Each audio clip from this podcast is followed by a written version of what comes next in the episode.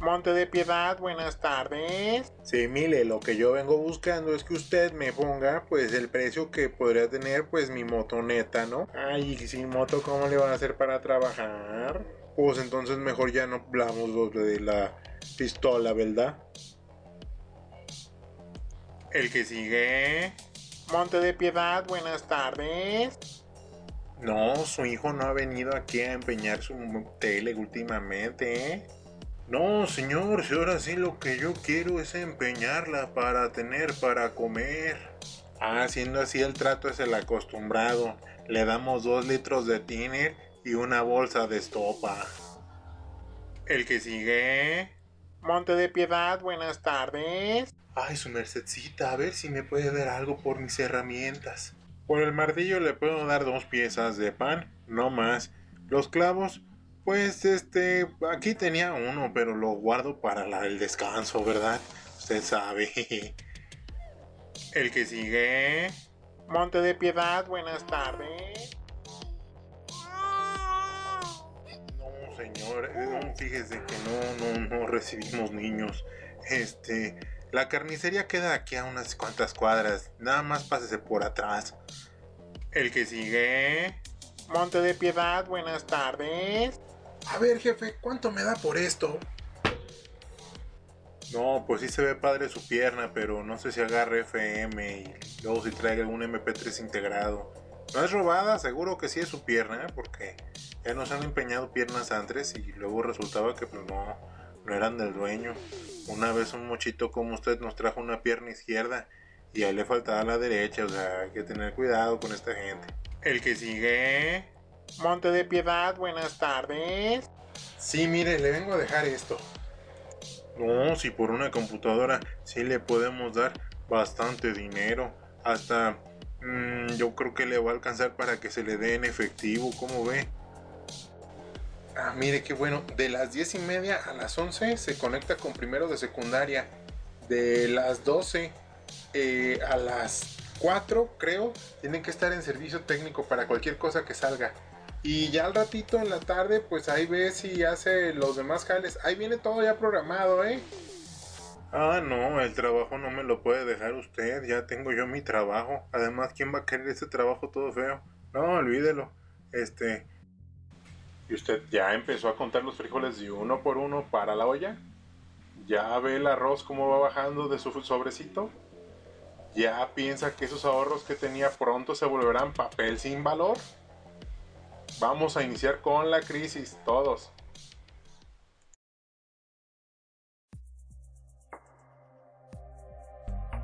Estás escuchando la Sagrada Informalidad.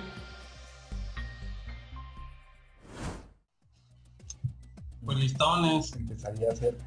¿Qué tal? Bienvenidos todos, ¿cómo están? Espero ya estén bien borrachos todos. Yo. No, no. Espero pues tengan sus pesitos ahí guardados para la caguama. Porque esto se va a poner bien denso. Sí, y, y todos nos estamos yendo como Gordon Tobogán. Este, pues aquí con ustedes el camarada Hans. ¿Cómo están todos? Y la camarada Judy. Buenas noches, buenos días o buenas tardes, no sé qué horas estén viendo este o escuchando este podcast. Y don Juan de la Barrera de Coral. y el señor Hola, soy Al. Hola, Al. Hola. Me, me intento presentar mucho como el Man on the Moon de Carrey. Al mismo tiempo es un homenaje a este, ¿cómo se llama? un documental de Netflix, ¿cómo se llama? De Andy Kaufman. Andy Kaufman, no, Andy Kaufman para mí, híjole, eso de que la broma eras tú el espectador, eso está cabrón. Esa madre no podría ni siquiera llegar a las pantallas en esta pinche época de mierda que estamos viviendo. No, Puede, sería- puede. Que las consecuencias estén bien cabronas es otra cosa. Pero Andy Kaufman, este, de hecho si ven la película de Hombre en la Luna, el lunático le pusieron aquí, Eh, yo tuve la oportunidad de verla en cines porque la neta sí tenía muchas ganas de verla, así de morrito como estaba en aquel tiempo. La fui a ver y lo del cine, porque hay un pedazo, usted lo va a notar, donde el amigo Kaufman te dice, pues es que la película nos quedó tan corta que de hecho este es el final y te está diciendo al principio y empiezan a correr los créditos. La broma dura como 15 minutos, un rollo así. Llega un momento en que se va todo a negro. En el cine no sé si era la primera vez que la pasaban, no sé si, no sé qué pedo. Este pues ahí tienen que prendieron las luces. O sea, así a los 20 minutos de película prenden las luces y tú qué pedo, güey. ¿Qué? O sea, no sé si estaban coordinados con la película, si era otro fan de Andy Kaufman el que le estaba poniendo, proyectando el cácaro, pero de repente regresa este, Jim Carrey y te dice, ah, qué bueno que se quedaron, ¿no? Y te empieza a contar ya la historia. Está muy chido, está muy chido, eh, es una comedia muy rara, es una comedia donde te das cuenta que sí, constantemente se están burlando de ti. Tú como espectador eres la broma. Y a mí no me parece mal, no creo que sea imposible, de hecho al contrario, ahorita sería un cague de risa este, ver que alguien, pues ahora sí que tomara estas bases todo lo que es la sociedad y te dijera, no, voy voy a de este lado y de este otro. Y es que Andy Kaufman, por ejemplo, decía, güey, pues yo siempre quise ser luchador de la WWE, ¿no? Entonces va y busca mujeres, porque él era un hombre chiquito, se les pegaba el tiro. Y pues obviamente les reventaban su madre, ¿no? Pero pues como que jugando él, dado que su superioridad física se lo permitía. Este, un día dice un cabrón de la WWE, ah, sí, muy vergas, güey, y le lleva una mujer sota así, negra, gigantesca, maravillosa mujer en, ébano, en ébano.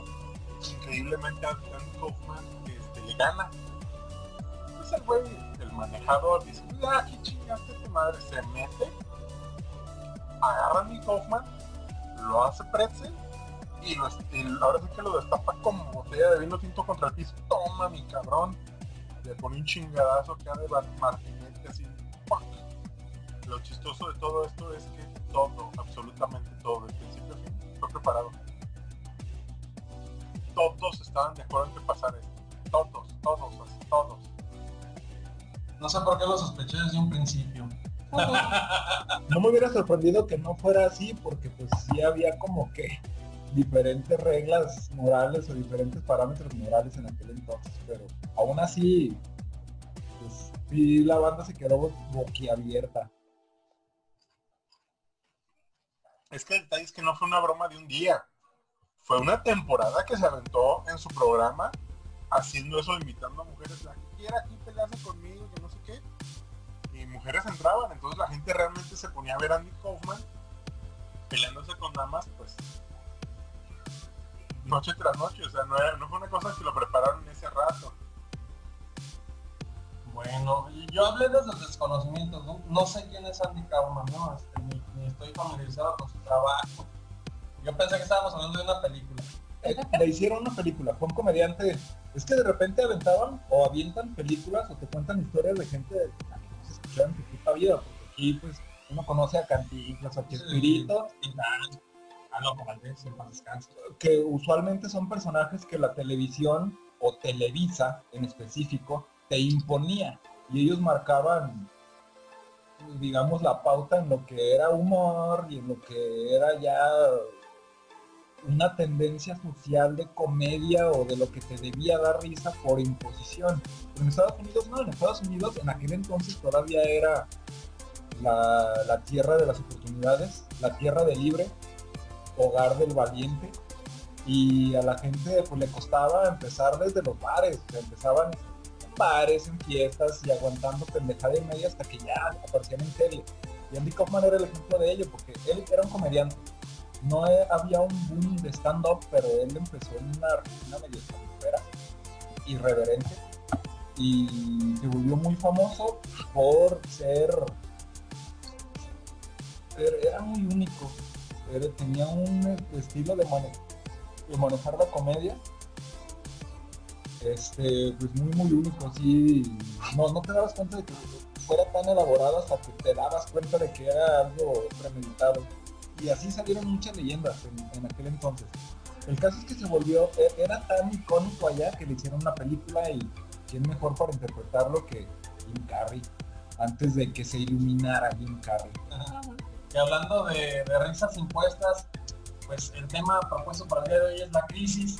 ¿Qué tal? ¿Usted todavía tiene su trabajo? Este, porque, pues figúrese que hoy tuve yo una reunión de trabajo donde me enteré que algunos compañeros pues necesitaban desesperadamente un ingreso más, ¿no? Para poder salir su, sus gastos. Este, y para mí fue algo impactante enterarme de ese asunto, ¿eh? honestamente, porque pues aún no me ha tocado como sufrir de lleno eso. Sí he notado que ya todo está más carito, porque ya con 100 pesos no te compras mucho, ¿eh? Este, fui con 20 pesos a la tienda y no me alcanzó para una coca y un gancito. 20 pesos, qué miedo. Yo siempre, bueno, ahí les va. Esto de la crisis está bien cabrón porque nos están, desde el principio lo he manejado así y creo que aquí mis amigos panelistas van a estar de acuerdo en esto. Desde el principio yo le di cara a esto de imposición, de acorralamiento y ya están surgiendo las consecuencias después de cinco meses. Hay gente que desde el principio estuvo sin trabajo, hay más gente todavía que está empezando a quedar sin trabajo. Este, quienes conocemos a personas que están en el medio artístico, eh, sabemos que desde el principio fueron los más fueron de los más afectados porque si eres comerciante o tienes tu tiendita o tu en el tianguis pues te la rifas de otra manera pero si tu modo de- de subsistir es las artes pues te la vas a colar bien sabroso porque dependes de un foro y una audiencia a la cual le tienen tajantemente prohibido ser audiencia como tal. Entonces este ya se le veía la zanca al pollo desde el principio. Es un tú no vas a salir a menos que te tapes el hocico. Hasta hace poquito se descubrió la supuesta efectividad del cubrebocas. Yo ya anduve rodeado de gente que fue diagnosticada positivo de COVID y yo no me he enfermado. Afortunadamente, tarde o temprano me va a tocar, tarde o temprano a todo mundo le va a tocar enfermarse de COVID. O sea, güey, hay muchas enfermedades más mortales que el COVID. Hay muchas. O sea, incluso hay carros que te atropellan, que caes y hay un montón de cosas que te van a matar, pero el hecho de que uno asuma esta imposición deriva en un chingo de cosas y ahí está una, o sea, ya te están diciendo cómo vivir la vida y este cambio ya no vamos a volver a, la, a la vida como era, ya, eso se acabó, ya, de ahora en adelante ya incluso vamos a tener la, el infortunio de que el prójimo mismo nos va a decir que somos malos ciudadanos, malos seres humanos y malas almas por no andar en la calle con uno, con miedo y dos, a tres metros de distancia. Entonces ya, ya esa es la nueva, la nueva normalidad. Esta madre me caga ese puto término. El asunto es que todo esto deriva en crisis económica, este, gente sin trabajo, oportunidades extremadamente limitadas eh, en general. Y- Bueno, el rico siempre será más rico. de hecho, una de las cosas que a mí más me asombran, lo abordamos ya en, eh, en entregas anteriores, cómo es que Amazon con bombo y platillo abrió una bodega aquí y sin ningún tapujo ellos ofrecen un modelo esclavista de empleo. Entraron por puerta grande con todas las facilidades del mundo y al momento en el que alguien va y pide trabajo se le dicen, oye, ¿sabes qué onda aquí las condiciones son así, así, así, así, a pesar de no estar apegadas a la ley? Y si te pones a ver números, digo, hay gente a la que le encanta ver números, ver estadísticas y ver cómo está el rico, qué tan más rico es el rico, a pesar de que uno no puede hacer nada, pues eh, este vato es ya se triplicó su riqueza durante esta pandemia y yo en lo personal en mi Facebook, yo ahorita estoy lejos de Facebook porque la imbecilidad colectiva ha alcanzado niveles que yo no imaginé. Estoy muy desilusionado de la humanidad.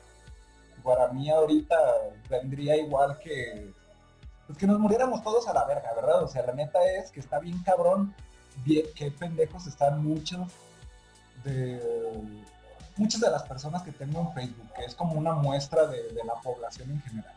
Es muy triste. Este, pues, es bien chido presumir que te llegó de Amazon. Güey, estás haciendo rico al enemigo del mundo. Ese perro, a ese perro no le importa. Ese güey te está haciendo rico a costillas de todo. Y es un ejemplo nada más. Y esas personas son las causantes de la crisis. ¿Tú crees que esos pendejos andan con un cubrebocas? ¿Tú crees que esos pendejos andan respe- respetando la distancia social? ¿La sana distancia? ¿O que van a colgar con orgullo una etiqueta de desde casa? Sí, soy un buen ciudadano, estoy desde casa, haciendo una puñeta.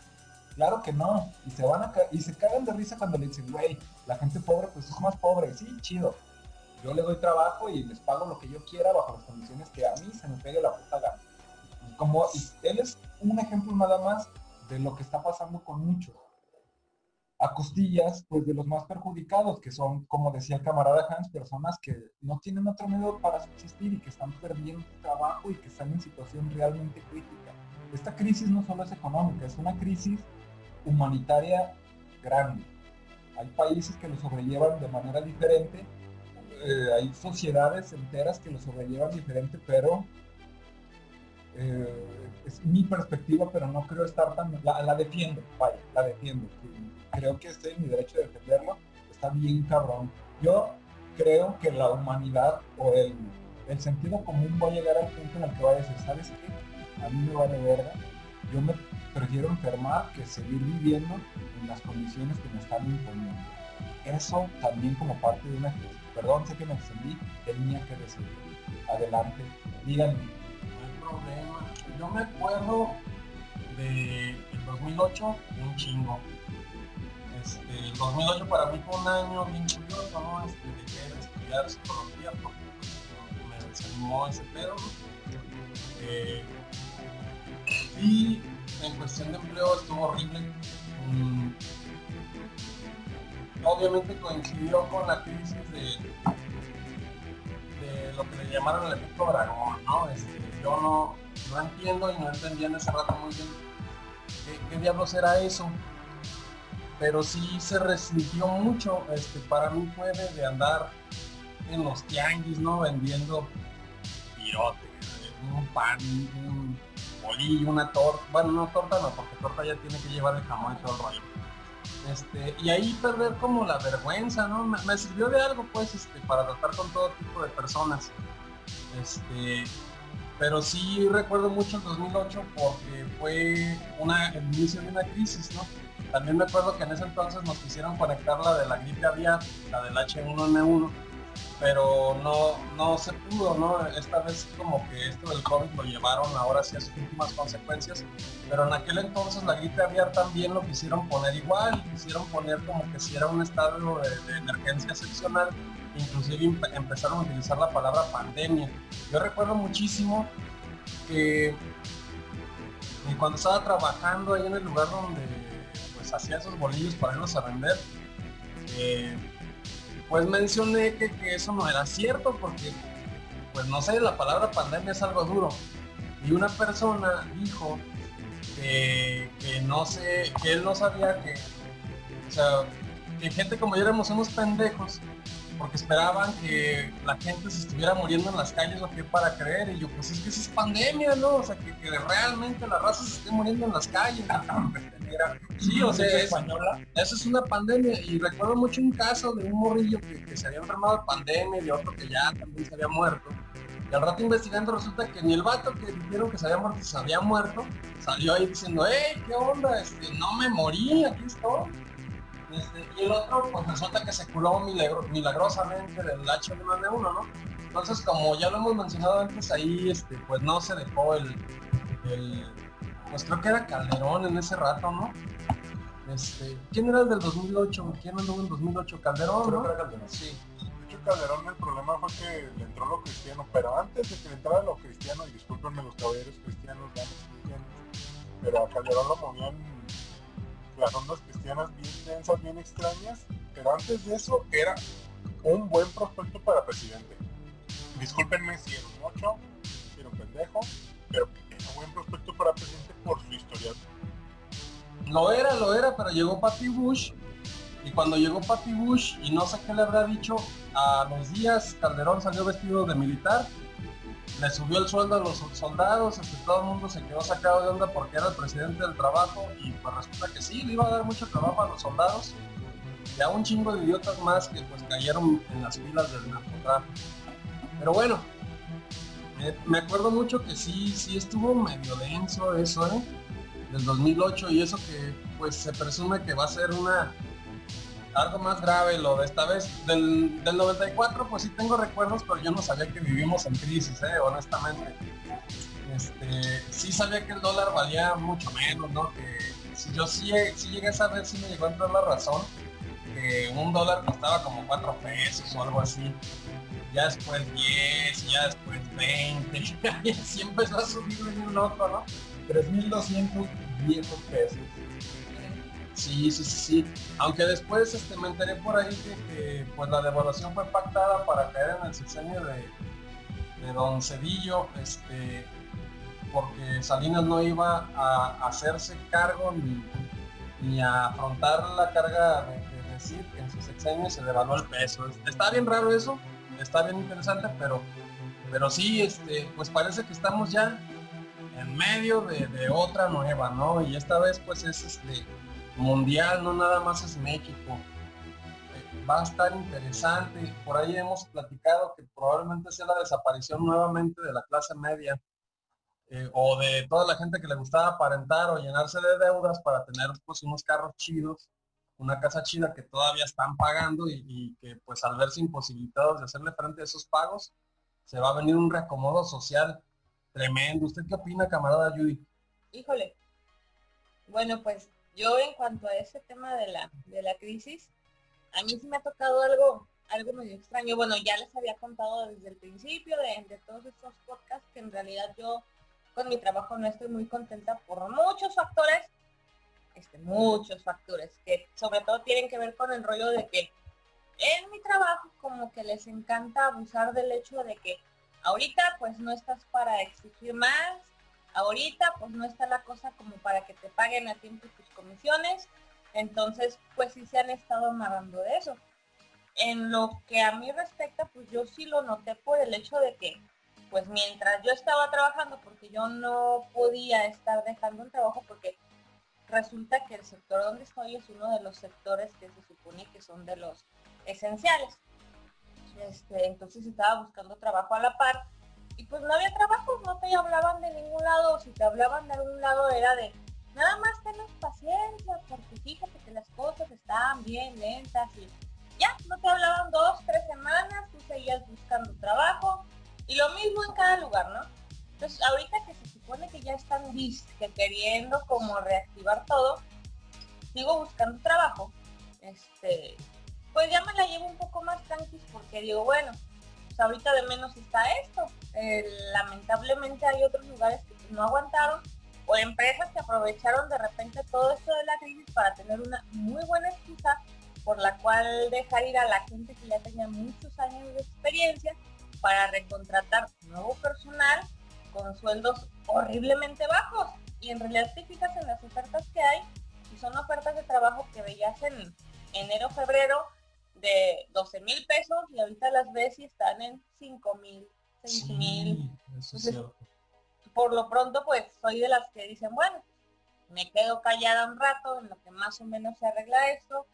Si me corren, pues ya ni modo, busco otra cosa. Si me aguantan, este, pues ni modo, también ahí me quedo un rato.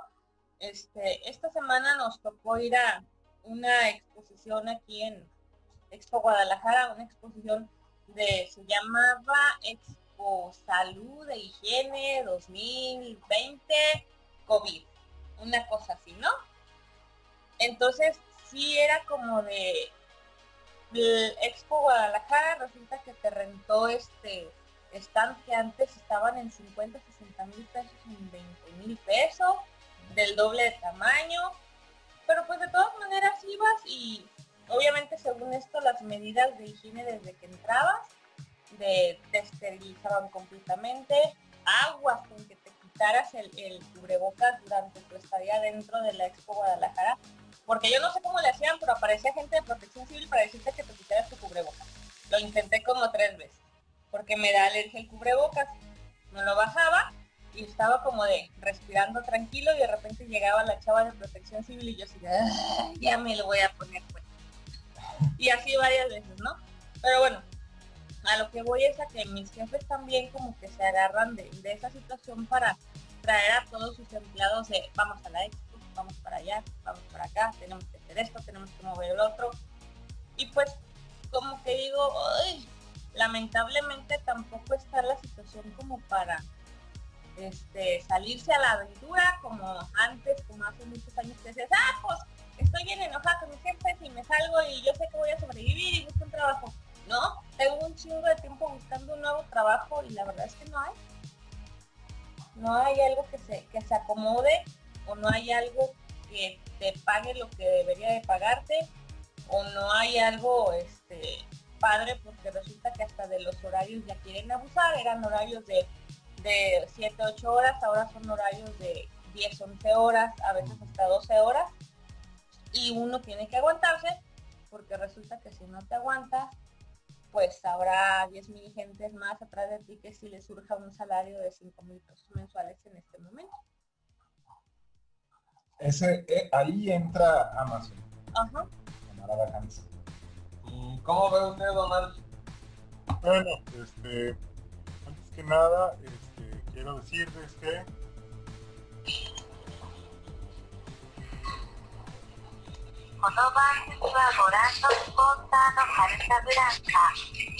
este espacio es presentado por Carta Blanca. Todavía no nos patrocinan. querido grabar ese pedazo. Estamos pagando, culeros. Así que sí, chinguen a su madre, también. Eh, Está bien creo buena. que no sé de qué casa sea, pero si usted nos quiere patrocinar, mire, mire. Y si no nos quiere patrocinar, pues se la pierde, ¿verdad? Valentina. Estoy en contra de todos ustedes, como ven, putos. Este, no, no, miren, bueno, aquí más bien cambiar el enfoque. Jeff Bezos y, y Bill, y Bill Gates no hicieron nada. Ellos ya tenían la canasta y puesta a ver qué cadáver caía y ellos te vuelven el cadáver dinero. Eh, ellos ya tienen prevista la, la, la maquinaria, pero fue una suerte para ellos que la maquinaria los beneficiara. No, no me parece que haya una teoría de conspiración que otorgue verdadero poder. Sí creo, sí, que más bien lo que debes de hacer es revisar países y preguntarte a ver cómo va a ser el sistema de salud en ese país y gracias a eso vas a poder describir y predecir qué va a suceder. ¿De quién no hemos escuchado nada? De Cuba, cabrones. Cuba no ha dicho nada, ¿por qué? Porque ellos tienen un pinche sistema de salud al puro pedo. ¿De quién sí hemos escuchado un chingo y pendejada y media? De Estados Unidos. Estados Unidos. Derecho a usar el cubre, a no usar el cubrebocas, es ilegal, ¿por qué me limitas? Que no sé qué. Porque están manifestándose así, porque su sistema de salud no existe. Su sistema de salud es un producto que ellos compran. Cambio, en países donde el sistema de salud es así como que los médicos, neta, neta los médicos se llevan el periódico a la oficina porque están acá. Vale, vale, verga, ahí en Suecia, en lugares donde está o sea, hay demasiados médicos y todos son bien pagados y todos saben que son necesarios. Lugares donde al médico le dicen, güey, tus pacientes cuántos bajaron de peso a un peso ideal. No, pues ya logramos 5 de los 20 que tengo ya. No. Ah, perfecto, que una feria extra, güey. Qué bueno que los llevas así. En esos lugares no hubo ni contingencia, o sea, no así fue así de, ah, güey. Oye, güey, pero ¿y si llega alguien con broncas, pues lo, lo ponemos acá. Oye, pero este otro, pero no hay pedo. En cambio, en lugares que, pues, eh, un saludo a todos los cabrones españoles, que gracias a ustedes conocemos lo que es el desorden, el desmadre y el caos. No digo que los aztecas y los prehispánicos no lo tuvieran, cabrones, pero son especialistas, hijos de la chingada. Pero bueno, pero somos el primer mundo. Un cabrón que veas en la calle yendo a tirar basura donde no es, me lo paras al hijo de su puta madre. De hecho, hay un video de un cabrón que sale de su casa con vestido de tiranosaurio, ¿no? Ah, sí. La botarga de tiranosaurio pues te tapa todo. Pero como no es un de este oficial, me lo regresan cabrón los policías. Cuando ya dijeron, ¿saben qué era? Libramos unos una verga. Todos pueden salir.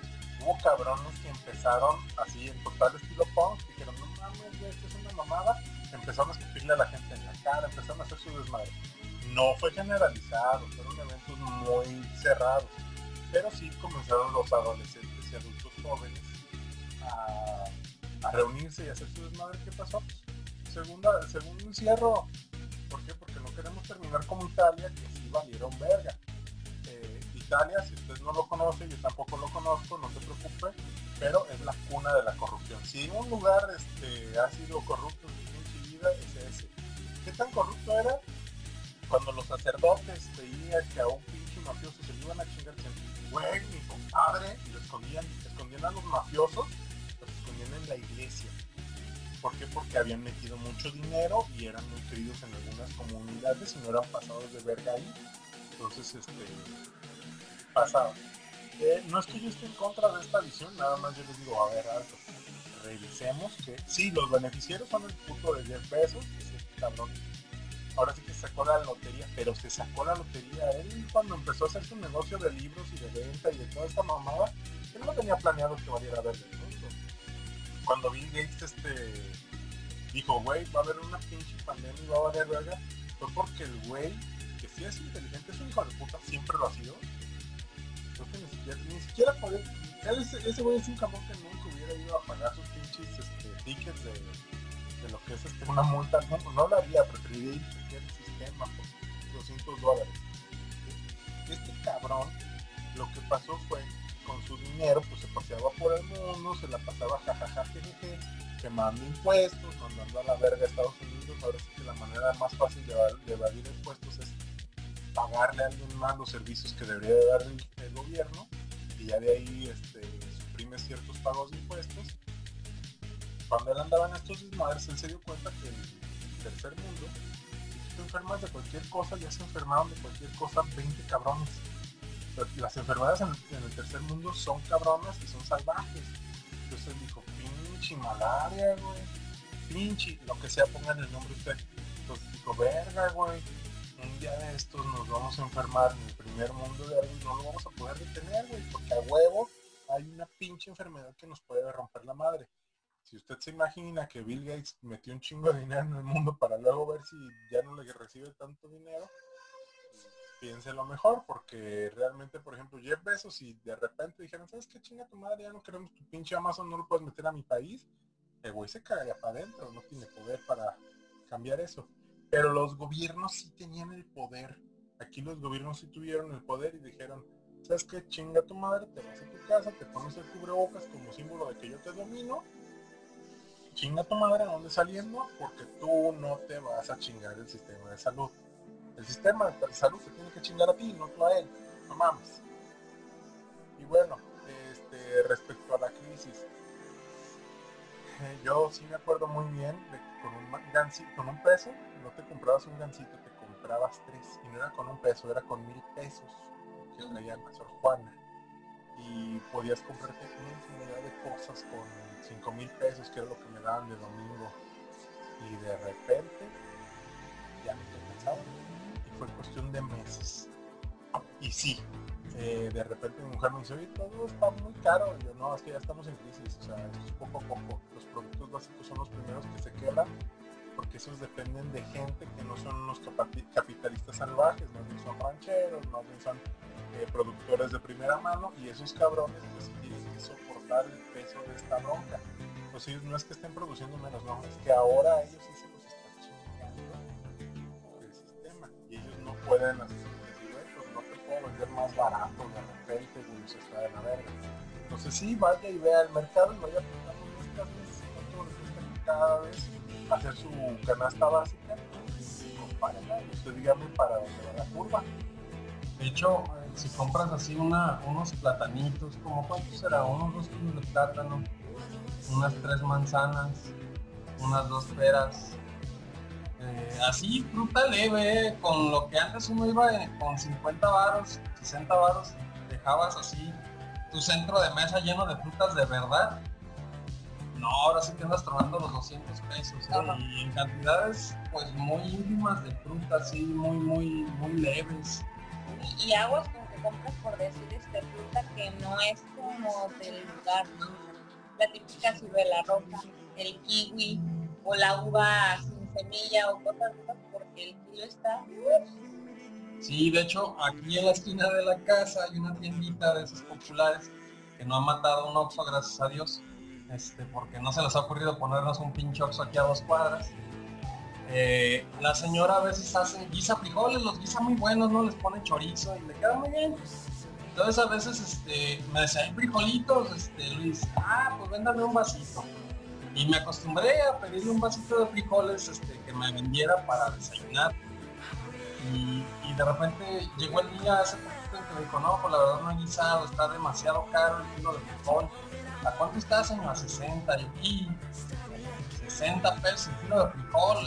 Y si usted no es de México, pues el frijol y el maíz es como algo súper básico para nosotros, como el arroz, el arroz de los asiáticos, el frijol es así para nosotros y el, y el maíz, ¿no? Entonces sí está muy alarmante saber que, que esos artículos de canasta básica como el huevo, el frijol, estén ya tan altos. Un litro de leche le sale 15 pesos ahorita. No, depende. Como 18, 19 Ah, en general. Porque los dos litros te cuestan los 30 pesos. Y estamos hablando de que, de que son, pues es la leche que nos venden aquí, que pensamos que es leche, ¿no? pero, yo creo que mucho de leche no tiene. No, son fueros, son compuestos. Ahora, hay alternativas a esto. ahí les va lo de mi descontento al respecto. Si, si tú er- fueras Jeff Bezos y te estuvieran lloviendo millones de dólares al día, obviamente no vas a decir nada y te vale, te vale madre. Eso es muy obvio. Mi pedo es el muy obvio. Eso no debería ser obvio. Es, es evidente que desde la altura en la que él está, puede él fácilmente ignorar un chingo de cosas, un chingo de implicaciones sociales, culturales, nómbrelo usted.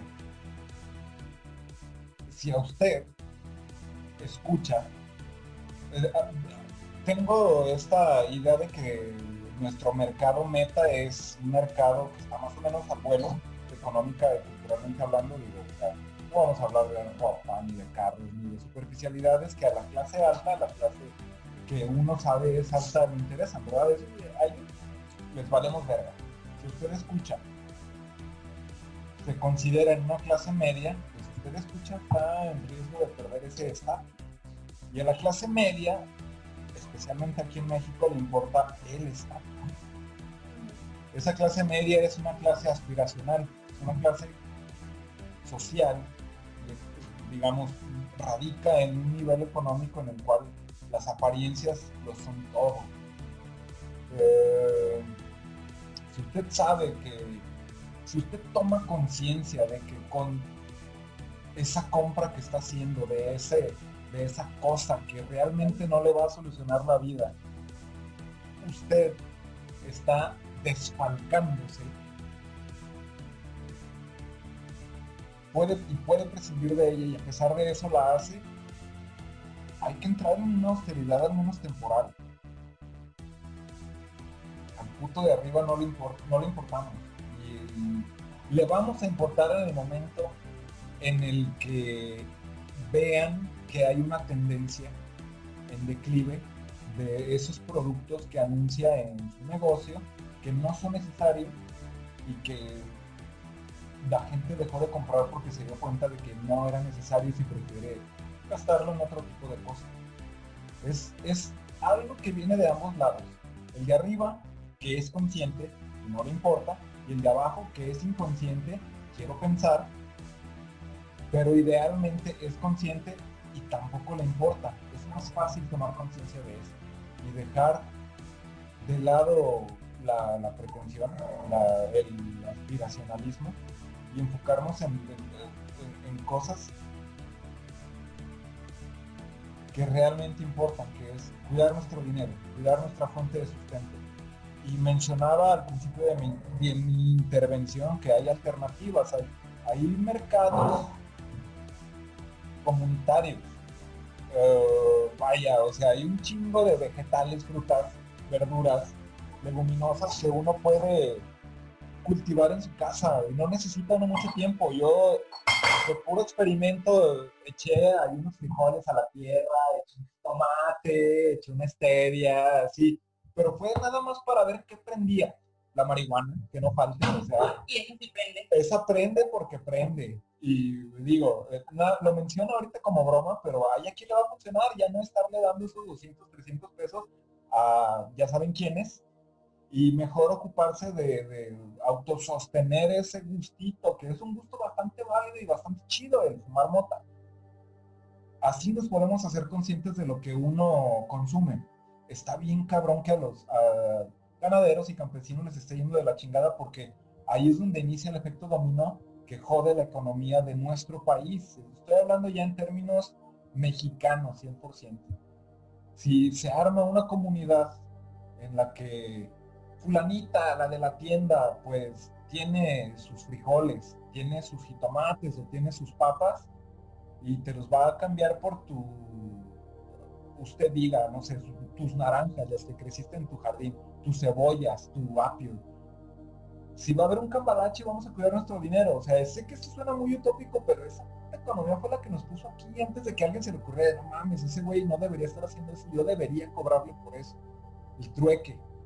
Ha habido microeconomías que han querido regresar al trueque y la misma autoridad los ha tronado. Aquí en el, aquí hubo un, intento de ello en el templo expiatorio en el cual se inventaron un- una moneda y esa era la moneda del tianguis de los fines de semana ahí, pero pues a la autoridad, y esto llegó a oídos de la autoridad, no les gustó y fueron y les partieron la madre, obviamente, comercialmente hablando.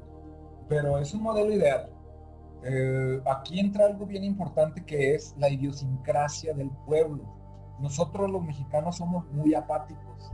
Si alguien quiere sacar alguna idea diferente, ya le dimos por el culo. Ya, o sea, el pinche vato pendejo, el pinche güey ridículo. Al menos yo, yo tengo el privilegio, lo considero un privilegio de tener un trabajo en el cual, pues, ya lo había mencionado antes. Trabajo desde casa, ahorita no tengo mucho trabajo y aún así me están pagando, pero sé que es un privilegio que va a cambiar. Estoy yendo a las joyas y los preceptos budistas de la impermanencia. Esto tiene que cambiar tarde o temprano. Y ahorita estoy sacándole el mayor provecho posible. No le estoy sacando el mayor provecho posible. No me voy a engañar ni engañar a nadie con esto. No, estoy bien concha. Pero estoy consciente de que hay personas, incluso personas muy cercanas, que le están batallando para conseguir el sustento que necesitan para un día de, de- alimentos. Alimentos, nos estamos yendo a lo más básico, al- al- a, lo más esencial. No estamos lejos de una temporada en la que no tengamos para un puto plato de arroz al día. Y eso es terrible. Y es algo que se prevé. Entonces, son mínimos los cambios que podemos hacer para tener las herramientas para sobrellevar ese posible futuro, pero no lo estamos haciendo. Mexicanos, somos muy apáticos. En los 90 hubo una crisis, yo recuerdo mucho porque a la par, o poco después de la crisis en México que mencionaba el camarada Hans y el señor Al, eh, hubo una crisis muy fuerte en Argentina. Nosotros, bien fácil, nos retacan la que quieran. Ya teniéndola adentro nos las desdoblan, no hay pedo, porque la selección mexicana, la novela, el pisto, lo que quieran entre sea, nosotros. Exacto, la división para distraernos. Como sociedad mexicana sí nos lleva a la chingada. En Argentina, yo recuerdo un, ejem- un ejemplo muy sencillo que vi en Brasil. Me voy a ir a Brasil primero y creo que ya lo había mencionado. Petrobras anunció que Petrobras es una empresa nacional, el equivalente a lo que era Pemex aquí antes de Peña Nieto y las presiones del, de- del imperio estadounidense de, priva- de privatizar eh, la industria petrolera, Petrobras era la industria nacional en Brasil. Anunciaron que habría, de hecho no lo anunciaron, de repente amaneció un día con un alza en los precios de la gasolina. Ni siquiera algo, era algo tan grave como, que lo, como lo que nos tocó a los mexicanos hace un par de años. Fue menor porcentualmente hablando Y el pueblo se, se puso de acuerdo y no compraron gasolina. Así les costara ir al trabajo. El país se paralizó porque era injusto esa alza de la gasolina, no había manera de justificarlo. No duró dos días. No, no duró ni siquiera dos días antes de que mismo Petrobras, apoyado o digamos presionado, cuchillo en las costillas por el Estado, les, les dijera al pueblo, ¿saben qué? Lo sentimos, ya buscamos la manera de no meterles la verga tan cabrón. Los precios se, se mantienen como antes, perdónenos, pero porfa, no sean cabrones y pónganse a trabajar, echen a andar la economía. Aquí hace dos años hubo una alza de gasolina y nadie hizo nada. Las personas a las que se les ocurría alzar la voz ya eran pendejos, ya eran arribistas, ya eran comunistas y un montón de apelativos Sí, no. que, que ya sabemos de dónde se originaron, o sea, de las personas que tenían eh, las de ganar en estos negocios. De, de hecho, rápida intervención, está bien cabrón ahorita porque sí, es, es una pelea constante. Sale una noticia e inmediatamente hay agentes reaccionarios que buscan, ¿no? Inmediatamente iniciar la pelea. Exacto. Está durísimo. División. Aquí siempre ha sido bien fácil dividirnos. Y ahora voy al ejemplo que iba a citar inicialmente, que era en Argentina. Hubo una crisis, a- a- en Argentina está bien cabrón porque siempre los, los cambios impuestos por lobistas del primer mundo se avientan primero a Argentina y de ahí van subiendo por toda Latinoamérica hasta que llegan al tope, que es la frontera con Estados Unidos, México. Otro trapeador, por desgracia. Pues en Argentina hubo una crisis muy culera, culerísima. Hubo una devaluación igual o peor que aquí en México, pero la gente, además de las protestas, que por ley allá en las protestas, por ley hay protestas allá desde la matanza de la Plaza de Mayo, no se les puede tocar al pueblo, no, hay repres- no había represión, hubo protestas y el pueblo dentro de las protestas dijo, ¿saben qué onda? Esto está tan cabrón que no hay manera de salir a menos que implementemos el trueque. ¿Y qué creen? En cuestión de meses, el trueque lo sacó de la crisis. Y obviamente esto no lo vieron en su noticiero de las 8, porque esto no le conviene, los noticieros tan manipulables y tan manipulados, obviamente no tenían permitido informarles que eh, organizándose el pueblo se puede salir de las crisis más duras. Organizándose el pueblo se puede salir de una crisis tan dura y culera como esta, pero, claro, desde casa, claro, este, sana distancia, claro, eh, nueva normalidad. No me trago esa píldora. Salieron de esa crisis, fortalecieron su economía durante muchos años más. Ahorita tenemos otro problema mucho porque pues, en Sudamérica los problemas políticos y las pugnas entre, entre facetas partidarias son muy, muy duras. Eh, pero aún así parece que la están librando mucho mejor que los mexicanos. A los mexicanos nos meten una devaluación disfrazada de nuevos pesos y la aceptamos. Nos meten regulaciones que favorecen a nuestros vecinos del norte y los aceptamos como si nada. Y está bien chido mientras la selección califica mundial. mientras yo tenga para mi caguama, así no tenga para la renta. Y hablando de eso, no tener para la renta, una pinche pantallota bien pasada de lanza que me ayude a, a, paliar esta miseria en la que estoy viviendo cuando no es así. No lo digo por uno mismo, yo he conocido casos uh, como los que estoy mencionando, pero está, estaría bien chido que como pueblo mexicano nos preocupáramos por el bienestar general, el bienestar del pueblo es el bienestar tuyo, o sea, tu vecino de enfrente o de la vuelta le está pasando mal y de repente se queda sin opciones más que salir a delinquir o morir. ¿Qué va a elegir? ¿Qué va a elegir? Salir a delinquir sí. y te va a robar, va a picar a la vecina, va a violar, va a hacer un chingo de cosas y eso te está afectando. Si no lo quieres ver como un, oye, ¿sabes que está bien cabrón que a mi vecino le vaya mal? Por lo menos dentro de tu puta mente egoísta, quiero hacerlo así de una manera abierta, hazlo también dentro de esa visión egoísta, evitando que tu vecino, el que no tiene más opciones y el de hasta abajo, no se vaya a pasar de lanza contigo. El bien del vecino es el bien tuyo, el bien de sus hijos es el bien tuyo, de tus ancianos, de tu comunidad es el bien tuyo. Basta de estarlo viendo de manera unilateral. Lo que, nos, lo, que afecta al vecino te está afectando a ti también. Y es hora de que hagamos algo al respecto. Está bien cabrón esto, está muy cabrón. Tenemos que apoyarnos de la manera que se pueda. Es, es imperativo que busquemos la manera de apoyarnos entre nosotros para que esto no pase a mayores. Si no, vamos a salir muy afectados por, por el alza en crímenes y ese es el principio de un desvergue. Así es, de hecho ya, ya lo estamos viendo. eh, El camarada y yo ya, ya lo hemos comentado, vivimos en la misma colonia y ya se está notando, ¿eh?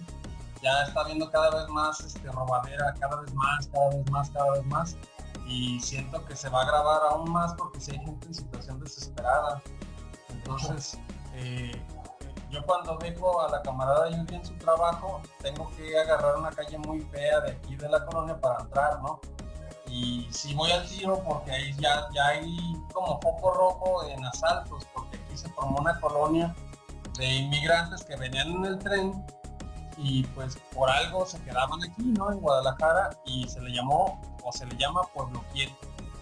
Este, casi nadie de ahí es natural mexicano o sí, ¿no? Nacieron aquí. Al principio sí eran personas extranjeras que pues venían de paso buscando el sueño americano, pero ahorita ya son personas que vienen a, sabiendas de que ahí van a encontrar refugio para delinquir.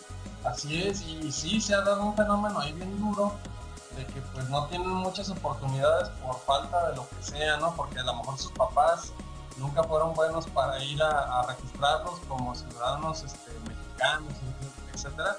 No hay facilidad de tener los papeles para acceder a la mejor a un trabajillo ahí más o menos en una fábrica que te permita pues poco a poco ir picando piedra. No, este, a lo mejor tienen que andar en informalidad, tienen que andar juntando cartón, tienen que andar lo que sea. Este, y pues al último los más jóvenes agarran el valor de, ir y obtener todo eso que necesitan, este, pues a costa de lo que sea, ¿no? Inclusive a un pobre ciclista ya hace algunos años eh, le reventaron los dientes con la misma cadena de su bicicleta porque el muchacho pues quiso acelerar para huir, ¿no? Para, para pasar ahí ese lugar y pues lo, alcanzaron a embestir y lo golpearon de una manera muy, pues muy cruel y rapaz como la vida ha sido con ellos, ¿no? Y ellos pues saben, no saben de otra más que transmitir eso que, han vivido, el, el- devorar o, ser devorados. Este, sí está bien llamativo respecto a lo del trueque y demás. He estado leyendo que en algunos lugares están optando por algo que se llama bancos de trabajo. ¿Qué es eso? Usted si tiene alguna habilidad, sea carpintero, sea albañil, sea lo que sea usted, ¿no? Un técnico que repara algo. Usted va y se presenta en el banco de trabajo y usted este, queda ahí a disposición de que a lo mejor doña Conchita tenga una licuadora, una televisión, lo que sea que usted puede reparar, usted va y lo repara y a usted se le anota un tiempo de trabajo efectivo, ¿no? Pues este sultano se dedicó tres horas a reparar estos electrodomésticos. Entonces usted tiene ahí horas sumadas y cuando usted le haga falta algo, conforme al récord que usted tenga de horas prestadas de su oficio, a usted se le pagan especias. Este, se le da frijol, se le da tortilla, lo que sea, y usted ahí tiene su guardadito de tiempo este, para seguir yendo el tiempo que le sea posible a ir a prestar el servicio y a seguir acumulando horas para poder adquirir ciertos bienes de consumo primario, está interesantísimo. Y bueno, yo aquí finalizo mi participación, camarada Yuri, ¿cómo ve? Híjole, pues es que sí, le, sí, tienen sus, muy fuertes opiniones. Yo les iba a comentar algo bien gracioso que me pasó el día de hoy, ¿no? Este, estando en la exposición vi que se formó una fila, no, no, no, no, de gente que quería hacerse la prueba del COVID, una prueba instantánea de esas que son este, los rapid ¿no? Como, como las pruebas de embarazo y demás. Entonces vi cómo se formó la fila y me dijo mi jefa, ¿y si nos vamos a hacer una prueba de coronavirus? Y le dije yo, bueno, bueno, pudiéramos ir. Y le dije a mi compañero que también estaba ahí, ¿quieres ir también? Y él dijo, "Eh, no está Entonces se la cambió un poquito a mi jefa. Le dije, pero oye, tengo una pregunta, una cuestión. Imagínate que vamos y que nos formamos. Y ya se está riendo porque bien que sabe lo que pasó. Imagínate que vamos y que nos formamos y nos hacen nuestra prueba del coronavirus. Y ella, "Ujú, órale. Y yo, sí, pero espérate. Nos hacemos la prueba de coronavirus y resulta que yo salgo positivo. Para empezar, me van a sacar de la expo y son las 2 de la tarde. Ahora imagínate que también mi compañero sale, sale positivo. O que tú. Nos van a sacar de la expo a los dos. Y ya ella dijo, sí, ¿verdad?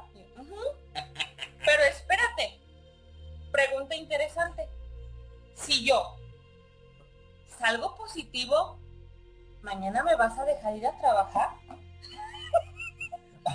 y fue cuando ella dijo, "Mm, sí, ¿verdad? Y yo, sí, pues me tendrías que dar como 15 días, ¿no? Sí. Y yo, entonces, Qué horror. ¿qué onda? Pues nos formamos. Y ella dijo, no, ¿verdad? La ignorancia, ¿no? Y yo, "Eh, está muy bien. A ver, Imagínense, o sea, es que es el hecho de decir, güey, o sea, en que tú tengas o que hayas pasado por un proceso infeccioso, en este caso de un virus. Es una prueba que se basa en, en, en antígenos, más que nada. Entonces, si tú tuviste hace 20 días, un mes, el virus que sea, va a salir una prueba positiva. Si tú tienes el virus, este, digamos, ya en el periodo en el que eres cierta manera contagioso, va a salir positiva. Entonces si es como el, "Mm, pues, pues vivimos con la duda, ¿no? Porque pues si sale positivo, ahorita están con la política de pues lamentablemente te tienen que mandar a tu casa de 15 a 20 días con faltas justificadas y pagándote el salario. Y en el puesto en el que estoy yo ahorita no hay nadie más que lo haga. Entonces, si es como de, "Ah, no, eh, pues le seguimos trabajando aquí en la expo, ¿no? ponte tu cubrebocas Ajá, y aléjate unos dos metros, ¿verdad? O sea, sí sabemos que tienes el COVID, o puede ser que lo tengas, pero tú chingale, ándale. Ponte la camiseta. Es un ejemplo que quizá ahorita lo, lo- lo menciona porque fue a raíz de una situación que se puede tomar con humor, pero yo lo veo como algo potencialmente real. sí, O sea, hay circunstancias en las que uno prefiere la ignorancia, decir, yo no quiero saber. exactamente, es que hasta el hecho de decir, híjole, pues si sale positivo por cumplir por políticas, con políticas de trabajo, si te tengo que mandar a tu casa y te tengo que pagar 20 días o 15 días sin hacer nada.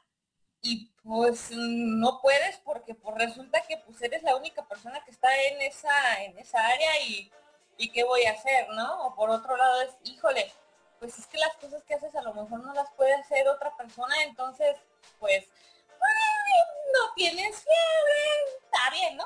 ¿Cómo te Está sientes? Oye, a ver, Ajá. ¿cómo te sientes? Nomás dime, pero de lejitos. Sí, cállate, ándale, no hay pedo.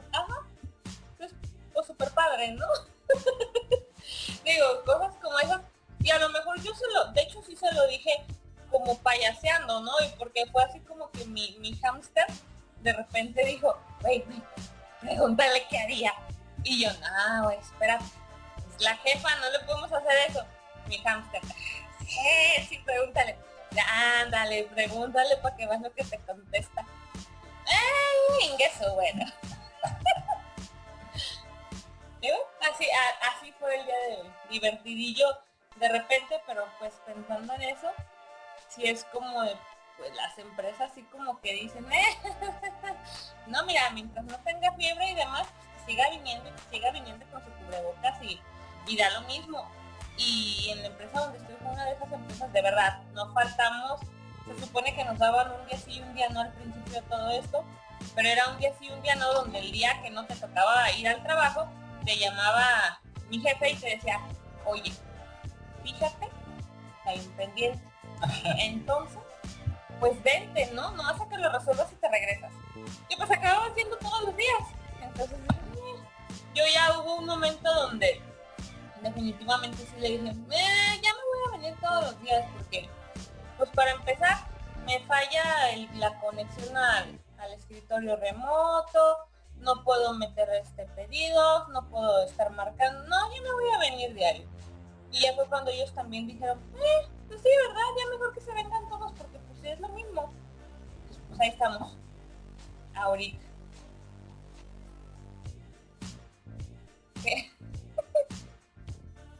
Eh, bueno, aquí este, les tengo la imagen del meme, un meme grandioso, en el cual pues Anakin Skywalker es un, es un, es un, es un capítulo triste de nuestra fe, en el cual Anakin Skywalker este, pierde lamentablemente contra su maestro.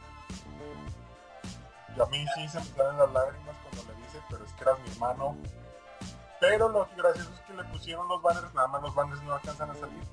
Dice, pero si vienes a trabajar mañana, ¿verdad? Oye, pinche Anakin, te dijeron, te dijeron, cabrón, que estabas en el nivel inferior. No, ahí es cuando tú, tú tienes que preguntarte, oye, este señor que me entrena desde que yo era un chamaco, ¿no sabrá un poco más de mi estilo de batalla que yo?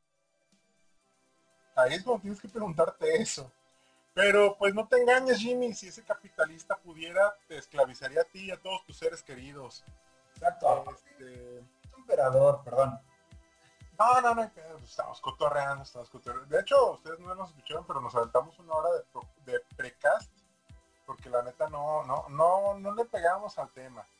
Eh, bueno, aquí me gustaría nada más invitarlos otra vez a ver Cosmos, tercera temporada, les vuelvo a decir. Dice que es segunda temporada, pero... ¡Ah! Ah, Te lo juro. O sea, sí me gusta, sí me gusta. El problema es la voz.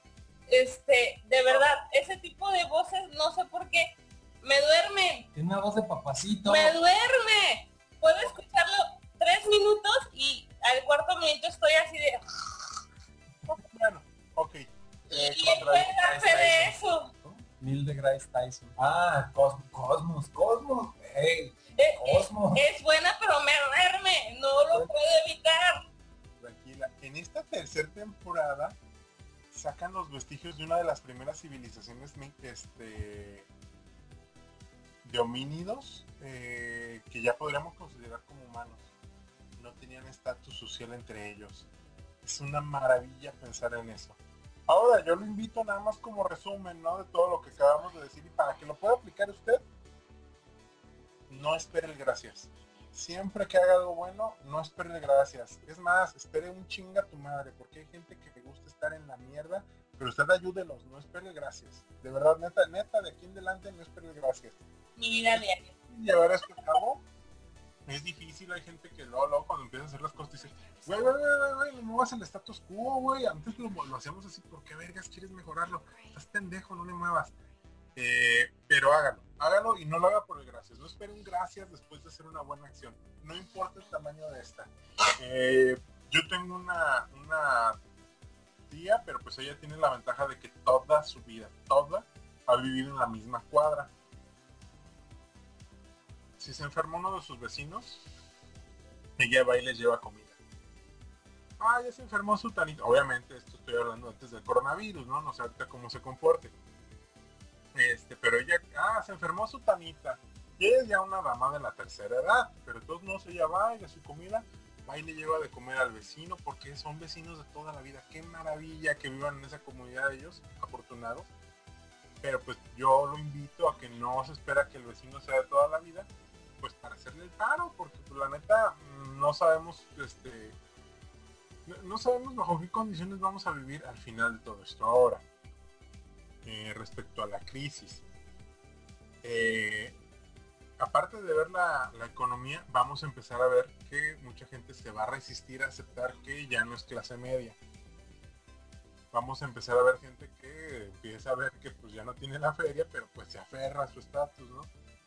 Eh, sí, sí es difícil, supongo, para alguien perder su trabajo. Si usted no tiene trabajo y nos está escuchando, la neta, pues qué chido que se gaste de sus megas para escucharnos, chingón, cabrón. Te queremos, dama. Robes el wifi. Robes el wifi. No, o pídele al vecino, oye, vecino, nomás lo hago para escuchar a estos viciosos. Pásame el wifi, no sea gacho. En cuanto, Y en nadie, cuanto y otra vez jale, cerramos el wifi, otro, haga paro, no sea gacho. Este, no sé, piénselo. Este, si usted es el vecino y dice, verga, pues, ah, está bien. Sí le paso wifi al vecino para que se conecte a las clases la niña. Chingón. Este, pero bueno, a lo que quería ir. Eh, también ahorita vamos a empezar a, experimentar una depredación entre nosotros. Eh, y hay que tener cuidado de cómo nos comportamos. Eh, Yo tengo una, yo, yo la neta, yo soy maestro, pero yo conozco a los niños. Y no digo que sea una verga, pero aparte de sí serlo, este, a los niños yo los dejo ser lo más que puedo. Yo cuando veo que los niños traen un cotorreo que no es para destruir mi clase ni me están retando, pedo. Si la traen contra mí o es por demostrar que yo no soy este, lo suficiente para dominarlos, ahí se van a topar con pared y a veces hasta vienen los papás a decirme, ¿cómo te atreviste a decirle a mi niño que no podía saltar sobre la silla? No nada más le digo eso, ahora que ya vino usted, su niño vuelve a hacer eso, yo no lo recibo. Me puede meter a la cárcel su niño. No, pues a ver cómo no, te estoy recibo. ¿Me lo pones al tiro o qué onda? Y se quedan así como que quedan de, ah, cabrón, tengo que educar a mi hijo, que loco. Pero no solo quiero, quiero ir. Pues se conectan todos los niños, ¿no? Y empiezan acá, hola, hola, hola. Y por ahí un niño estaba cantando que come caca y que no, sé qué. Y ya cuando yo lo canté, porque no lo había cantado, yo ¡eh! Tranquilo, morro, porque eso que estás haciendo ofende a los demás. Está bien, es un salón de clases. Cántaselo a tu amigo cuando él se conecte contigo y te soporta. Fue suficiente para que un papá, que yo ya había notado que traía, fíjate, nos regaló una asesoría. Una asesoría en G. Porque él se dedica a dar asesorías a altos ejecutivos y la madre que no sé qué les enseña. Yo lo voy a decir aquí bien claro, es un pendejo, güey. Yo lo estaba escuchando yo estaba diciendo, güey, no mames, como altos ejecutivos les dejas tal y tal hueco, tal y tal. No, güey, estás, estás mal, güey, no la armas, no la armas. Pues se quejó amargamente de mi clase, güey, y demás. Yo dije, ah, yo ya entendí. Este cabrón lo que pasa es que vio poquito desmadre en mi clase, que obviamente le está yendo mal económicamente porque ¿quién le va a solicitar? este, una asesoría ahorita. Ahorita nadie te va a solicitar asesorías. Ahorita ya directamente se cerraron las filas y dentro del mismo, del mismo organismo de la, de la empresa te han dicho, ¿sabes qué? El de sistemas que te capacite todo porque no va a salir feria para capacitar. De, de ahí tenemos trabajo nosotros. Y, y el cabrón pues se agarró quejándose amargamente en mi clase por arriba por abajo con todo el mundo. Y obviamente yo, que soy bien chingón, una verga, yo dije, "Nah, yo no me voy a pelear con él, yo no voy a, a- perseguirlo, no, eso es mostrar habilidad, no. Voy a hacer una pinche clase tan chingona que el güey cuando la vea pues se cuenta de que no de pedagogía.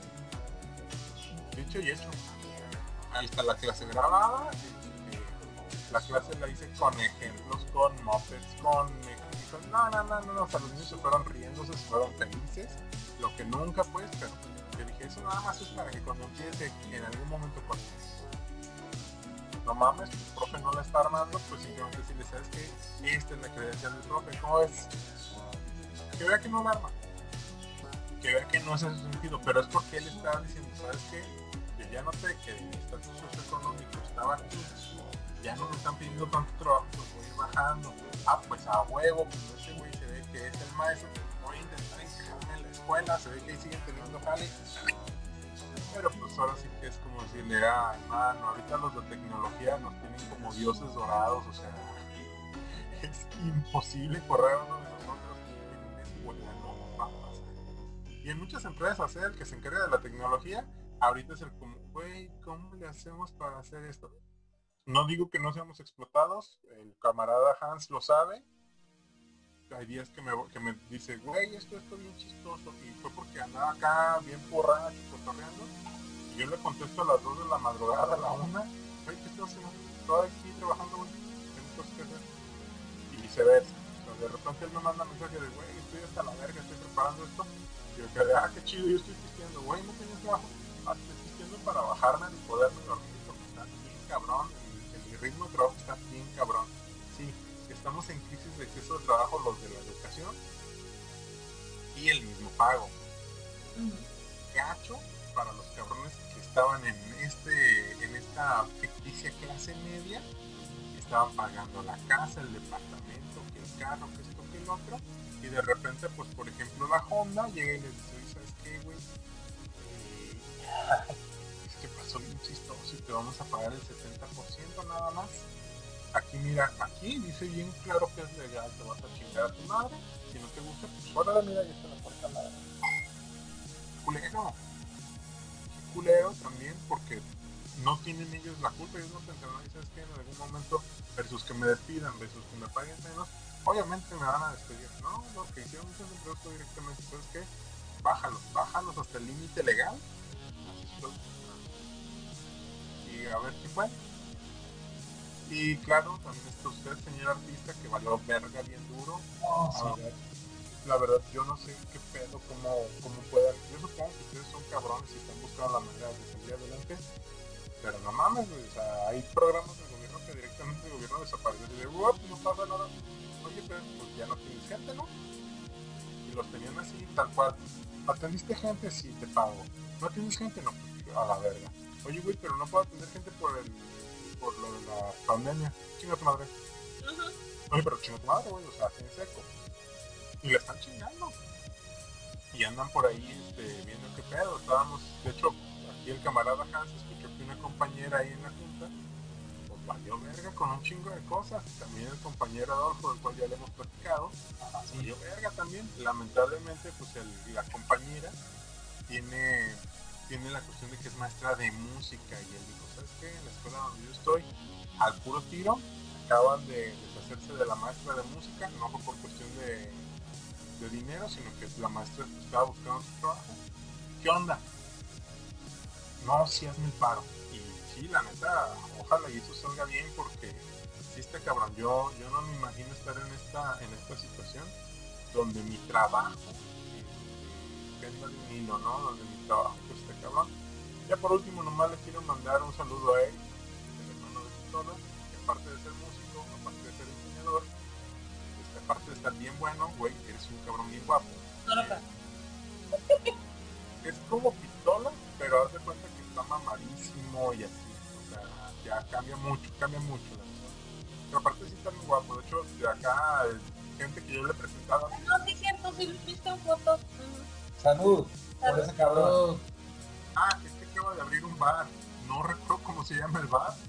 Pero, güey, te deseo lo mejor, güey, que pinches por los tuyos. En cuanto, en cuanto ya me anime a salir de la calle, a huevo, güey, te pero ya. Güey, güey, güey, vamos, no Vamos. cabrón. Ya no saliste a la calle, no te No, hagas. no invitas, güey.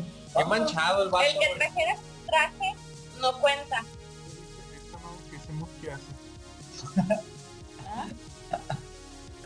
Enjoy your mute. No, sí, qué huevos, qué huevos iniciar un negocio durante estos tiempos tan difíciles, pero mira, uno de los preceptos budistas, he estado muy metido en eso, creo que no debería estar tomando así de metido estoy, este, dice que si tú crees que tienes un problema, entonces tienes un problema. Eh, también parte de las enseñanzas del Buda dicen que tú en- dentro de tu vida, dentro de tus acciones, tienes que ver por el prójimo, tienes que alimentarte de lo que es correcto y actuar de manera correcta. Y eso implica ser bueno con el prójimo. Si al prójimo le está yendo de la chingada, aboga por él. Si hay injusticia, aboga por él, por el- la persona afectada. Hace rato puse el ejemplo de Amazon porque es un ejemplo grande, es un ejemplo que está ahí, es un ejemplo que está ahí, pero nos rehusamos a ver porque estamos metidos en otra cosa totalmente. Pero así como puse ese ejemplo, puede haber otros ejemplos más uh, a, nuestro nivel, tal como lo decía el señor Alf. se va a empezar a, a hacer predación, va a empezar a verse el cobre de la gente con la que uno convive. Y quien se quiera pasar de lanza de la persona más afectada, lo va a hacer. Si tú eres esa persona y estás pensando en pasarte de lanza malamente, no somos animales. Tenemos principios animales, pero no seas cabrón. No seas pasado de lanza con el prójimo. Tenemos que salir de esta de alguna manera. No, hay de otra. O sea, tenemos que salir. Yo creo más bien que si caemos en el miedo de que esta es una crisis tal cual, sí nos va a cargar la chingada. Últimamente lo he estado, así como hemos estado viendo o, o mencionando que hay ciertos, ciertos estatutos o ciertas expectativas sociales a las cuales uno está sujeto, salud, Gracias. y que, y que se espera que uno cumpla en esta, en esta oscura fase de la humanidad, pues, quizás hace mucho pedir, pero ¿qué es lo que les iba a decir? Mm. Yo creo que aquí hay que pensar, ¿no? Digo, déjame ver si te puedo ayudar un poco. Yo creo que aquí hay que pensar, ¿no? Cómo queremos salir de esta crisis. Porque ya, la crisis ya está. Qué tan intensa se ponga, sí, no depende de nosotros. Pero qué tanta mierda de daño nos hagamos, eso sí depende. Ay, el rosco, hola rosco. Esa, eh, esa, esa posición en la que está es de, no me dieron papas, no me dieron chicharrón, ya valí madre, ya que me lleve la fregada. Así. Mejor mátenme. Ajá. Caballero, la película de la niebla. Ah, buenísima. Ahí al final el personaje hace tanta mierda al final. Digo, y no fue su culpa, fue llevado por los eventos y hasta se te hace lógico gran final. No les voy a platicar el final. Pero ahí, ahí es la cuestión, ¿no? ¿Hasta dónde quieres llegar? ¿Cómo quieres regresar a tu casa? ¿Quieres regresar a tu casa como el cabrón que hizo el paro? El cabrón que hizo su, mejor ejemplo de lo que era el trabajo duro? El cabrón que puso todo de sí o el güey que pues hasta para mantenerse nomás en su lugar hizo un desmadre, ¿no? O sea, el cabrón que para no, no, no, no moverse de su estatus no corrió, no, le metió el pie, el pie a los demás, ¿no? Entonces aquí, ¿qué te vas a llevar? Porque realmente, pues de la crisis del 94 hubo cabrones que, aunque no estaban en la mierda, se metieron en la mierda y terminaron suicidándose a la verga porque ya no soportaban la mierda de personas que se volvieron gente que empezó a comprar deudas y a hacer mamadas y a hacer chingadera y media, ya cuando acordaron, ya no se podían recuperar como personas, ya no podían ser personas realmente. Entonces si esto le ayude, don Guayabo. Me ayuda un poco, sí me, me ayudaste a retomar el, la idea que se me estaba yendo, sí, tengo ya días sin tomar y sí, está haciendo mella. Creo que esta crisis es más bien señal del declive de las instituciones, tal como decías. A mí, artista, sé que había programas que a mí me apoyaban, tu gobierno, santo, sacrosanto gobierno estatal, federal, lo que sea, era la misma putada. Ayúdame. Y te da la espalda. Entonces yo creo que esta crisis es más bien la crisis de las instituciones en general. Te están poniendo un sinfín de trabas para acercarte, tan solo a resolver dudas a tu estado, que es algo que tú elegiste y es algo que tú sostienes con tus impuestos.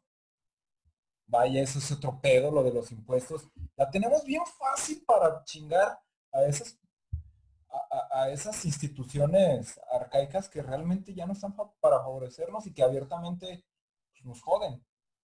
Este, yo creo que esta debería ser pues, la crisis de las instituciones y la, y la, crisis en la que el ciudadano común se da cuenta de que en realidad está muy sobrevalorado o sobrevalorada la idea de depender de un gobierno, de un seguro social, de lo que quieras, instituciones en general. Y nos estamos empezando a rascar los huevos con nuestras propias uñas. No esperar a que alguien más venga y nos lo rasque hay un montón de cosas que se pueden hacer, como ya lo mencionaba, lo de eh, la economía solidaria, la comunitaria. Tan solo aquí puedo nombrarlos. El camarada Hans puede, al, puede ayudarnos a arreglar nuestros aparatos descompuestos. El, el, señor, hacer pan. El señor Alf puede darnos clases. La camarada Yuri Puedo es veterinaria, Doy consultas a domicilio. da consultas a domicilio. Yo le hallo albañilería, le hallo un chingo de cosas. Quizá yo, no, yo, yo sea el más inútil de este microgrupo, pero puedo aprender. Vaya, o sea, puedo aprender y puedo buscar la manera de ayudarle a usted, miembro de mi comunidad. Entonces, hace poco leí, no hace tan poco, fue al principio de, la pandemia, que esta crisis o esta situación tan, tan horrible puede ser, puede estar encubriendo un regalo y el regalo es que cada quien puede haber crecido de la manera que más le, convenga o, o más difícil tenga, pero crecido a fin de cuentas sí. A lo mejor esta es mi oportunidad de darme cuenta de que realmente puedo ser un miembro útil de la sociedad. Yo no soy el único, así hay un chingo de gente. Ya mencioné los talentos de los honorables miembros de la Sagrada Informalidad, pero me gustaría también que usted escucha lo viera de esta manera. O sea, sí hay una crisis, pero podemos darle esta crisis a las instituciones, esas a las que nosotros alimentamos y que nos están dando la espalda ahorita. Y que ellos se queden con este pedo y nosotros salir adelante como comunidad, como fue en un principio antes de que alguien dijera, sí, yo tomo las riendas de esta comunidad, realmente haciendo nada. Entonces, crisis siempre va a haber. Este es el principio de la impermanencia que les mencionaba al principio y creo que tiempos mejores se avecinan. No creo que esto esté realmente jodido a menos que nosotros bajemos los brazos y sigamos sosteniendo ese maldito modelo económico que nos está presionando el gaznate a todos ahorita.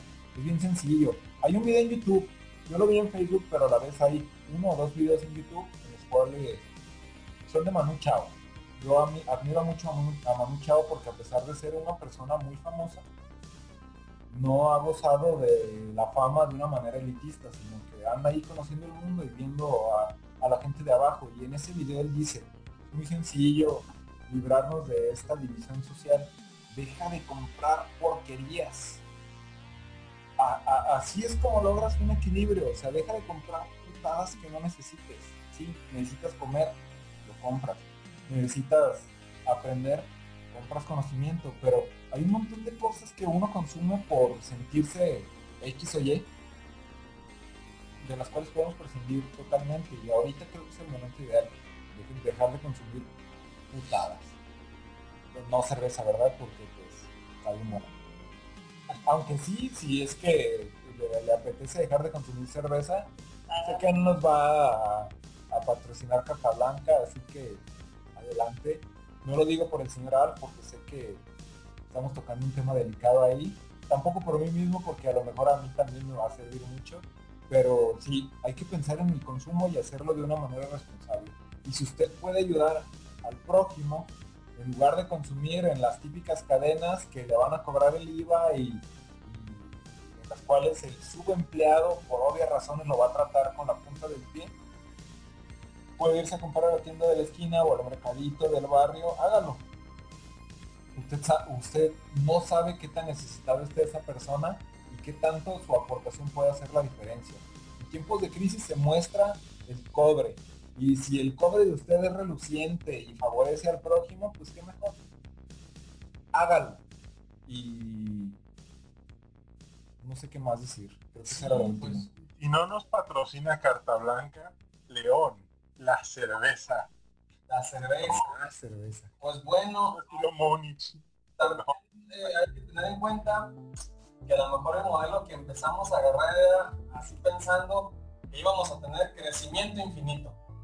Es decir, usted compraba antes un aparato y le duraba, pues, eh, la gente de antes era, no, ese radio tiene que, órale, ¿no? Te chingó la silla, repárala. Vamos a echar a andar. Oye, que, que la sábana se desmadró, hay que coserla. Y de repente nos empezaron a educar para la primera fase fue se les compuso, no se preocupe, tenemos mucho en existencia para que usted adquiera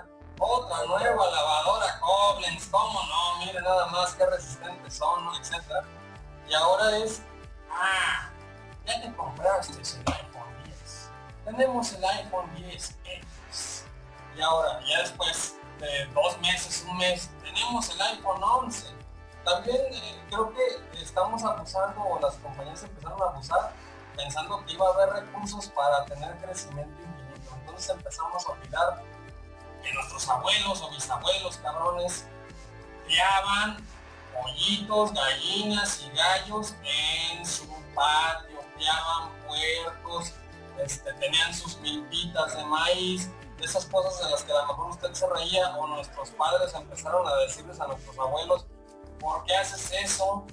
Este, ve nada más, pensando que la sociedad iba pues en un crecimiento infinito sin ninguna consecuencia más que el bienestar de todos, ¿no? Porque pues el poder mandaba, ¿no? Si usted le hacía falta una nueva, se le chingaba la lavadora, cómprese una nueva, ¿cómo no? El celular ya no le gustó el color, este, o ya no toma las fotos tan bonitas como el otro, o no tiene la X, cómprese otro, ¿cómo no? ¿Y qué cree? Este, pues creo que esta situación también nos demuestra que pues aparte de que no hay crecimiento infinito, eh, pues se atraviesan situaciones como estas que nosotros reconocemos como crisis y a lo mejor esto que está sucediendo ahorita, antes les hubiera hecho lo que al viento a Juárez, pues yo tengo mis gallinas, yo tengo mi milpa, yo tengo mi pozo de agua y este y pues yo sigo produciendo para que coma mi familia y para cambiarle al vecino por tortillas de maíz para cambiarle cuatro gallinas ponedoras por un chivito de, no sé, no estoy diciendo tonterías, pero me acuerdo de mis bisabuelos y, y era gente así y lo hemos olvidado, cabrón, lo hemos olvidado. Cedo la palabra. A ver, adelante. Hasta aquí mi reporte, Joaquín. ¿Tú eres Joaquín, Judy? No, yo no. Tú, tú, tú. Ah. Eh, respecto Bueno, estaba pensando la otra vez. Yo pienso mucho antes de dormir. Mientras duermo y cuando me despierto. Tres cuando minutos. Estoy dormido. Estaba pensando eh, que muchas veces creemos que el, que el comunismo pues fracasó, ¿no? Y que el capitalismo no. Y a mí se me hace una pendejada, no.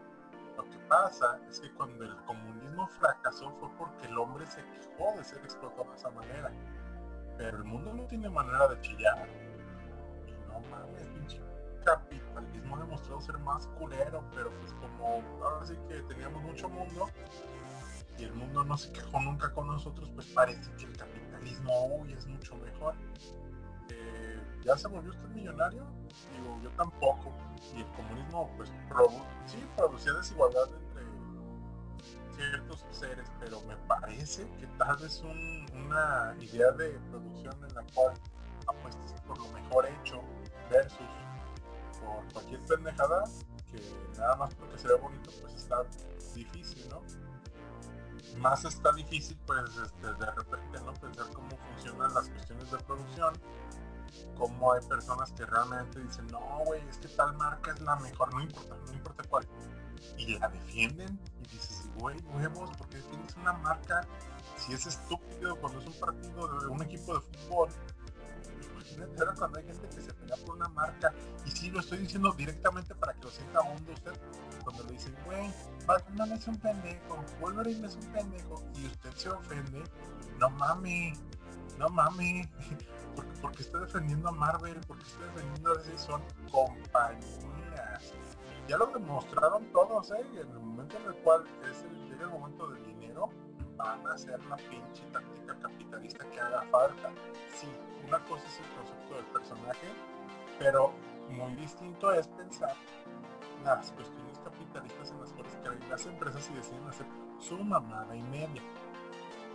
Este, yo le aseguro que si la supervivencia de cualquier del cómic que usted escoja, el personaje que usted escoja, la porque ya realmente no son no son personajes, son franquicias, son propiedades, son eh, ¿cómo les dicen? Este, no recuerdo cómo les dicen estas propiedades intelectuales. Pero el caso es que si la supervivencia de una de esas dependiera de hacer un desmadre ecológico, lo haría. Es valdría verga. Entonces, este, también ahí está la, cuestión, ¿no? De esta cuestión de los manejos de los recursos. Si hay que pensar que, pues sí, muy posiblemente a, la gente que vive cerca de una costa, que nada más sale a pescar lo que necesita, que de repente tiene una milpita nomás para lo que necesita y demás. Pues sí, la crisis eco- económica le va a hacer poco. Pero pues también hay que pensar que nosotros decidimos formar parte de la sociedad y al formar parte de la sociedad también formas parte del sistema económico y al formar parte del sistema económico pues te ves en, la cuestión de ay güey a ti qué te gusta güey Samsung o iPhone y es como que tienes que defender una de las dos o defender tu postura. A mí se me hace súper chistoso porque cuando me preguntan eso yo como este ser tecnológico también les digo "Ay, saben hay, hay una cuestión mí me gusta tal por esto, pero sí reconozco que el otro tiene mejor servicio al cliente y que pues quienes tienen uno de esos pues viven en una comunidad más sencilla, no tienen que enterarse de un montón de chingaderas. Claro que sí, están más limitados eh, en todo sentido, pero pues a lo mejor les gusta más, o sea, ni siquiera estoy yo peleado con, con eso, nada más sí, a mí no me ofrezcan, ah, dale, ahora tú maneja uno de estos, pues no, no lo creo. Este, pero en fin, este, lo bueno es que a pesar de todo, en la crisis del 94, quienes tronaron fueron los que no creían que se iban a caer. Habrá que ver qué pasa en esta crisis, en la crisis del 2020, ver quién cae, ver si realmente es un reajuste, ver si realmente pues toca que la clase, de hecho, bueno, para empezar en México, la clase media, eh, si usted cree que es de la clase media, revise su sueldo, porque si gana menos de 20 mil pesos, tal vez no sea de la clase media y esté confundido. ¿sí? La clase media pues es la que tiene el mayor poder adquisitivo, no el más abundante. Eh, Vicente Fox este, acabó con la pobreza de una manera estadística, cambiando dónde se medía la pobreza y por eso mucha gente cree que es clase media. No, esa fue una medida totalmente truculenta. Usted, yo y muchos de sus amigos no son clase media. Son clase media baja y lo más seguro es que sea baja. Entonces ahí hay que tener cuidado ¿no? con cómo medimos las cosas. Y habrá que ver cuáles de estos nuevos pobres tardan rato en entender hasta dónde los dejó caer la situación económica, ¿no? Así es, pues, pues qué más autoconclusivo que, esta reflexión que nos deja el camarada Al. No sé si alguien tenga más que añadir a esta pila de horrores, pero pues parece que, que fue un tema que pues no que hayamos resuelto cerrado, pero queda en un continuará. Pues es que sí es como súper extenso, ¿no? Pero por lo pronto ahorita supongo que es en lo que en lo que andamos, ¿no?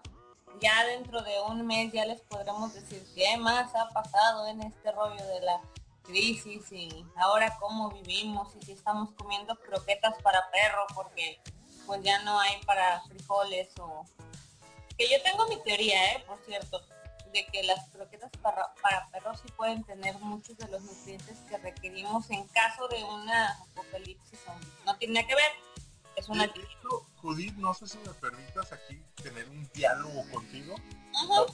Estaba viendo en, en That Guy with Glasses, el, el Nostalgic Critic, búsquenlo en YouTube. Ese cuate a veces hace su, su labor humanitaria, ¿no? Al final de cada capítulo y dice, oye, ¿sabes qué? Hoy vamos a apoyar a Sultanos dándoles publicidad y puedes donar aquí, ¿no? Y hablan de unos cuates que lo que hacen es que agarran y, y se van así. o sea, tú, tú puedes llegar y decir, oye, todavía quiero ir de este de... O sea, con tiempo, obviamente. Tú apartas tu día para hacer este voluntario. Y le llegas, llegas pues obviamente tu tapabocas, tu gorrito para evitar que caiga pelo, todo, ¿no? Y llegan y lo que es son unas croquetas para humanos, no, no es broma.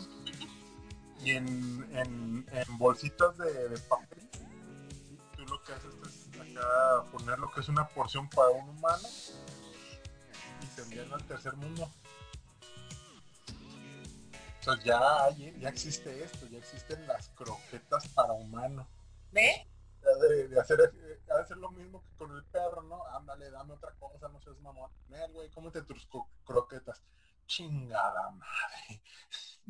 Bueno, pero es que si lo piensas bien, unas buenas croquetas deberían de tener todos los nutrientes que requieres al día, a la semana o al mes. Y lamentablemente sí te van a saber a la misma chingadera que es una revoltura de granos, harinas, harinas de carne, harinas de miles de cosas, grasas de esto este, y demás. Pero en teoría deben de tener como los nutrientes que requieres. Entonces, básicamente podrías no necesitar otra cosa más que eso. No, aparte, ahí estamos hablando de que podríamos hacer la cuestión, ¿no? De los gusanos, de los grillos, de todas estas ondas. Ujú. ondas, y órale, éntale, mi rey.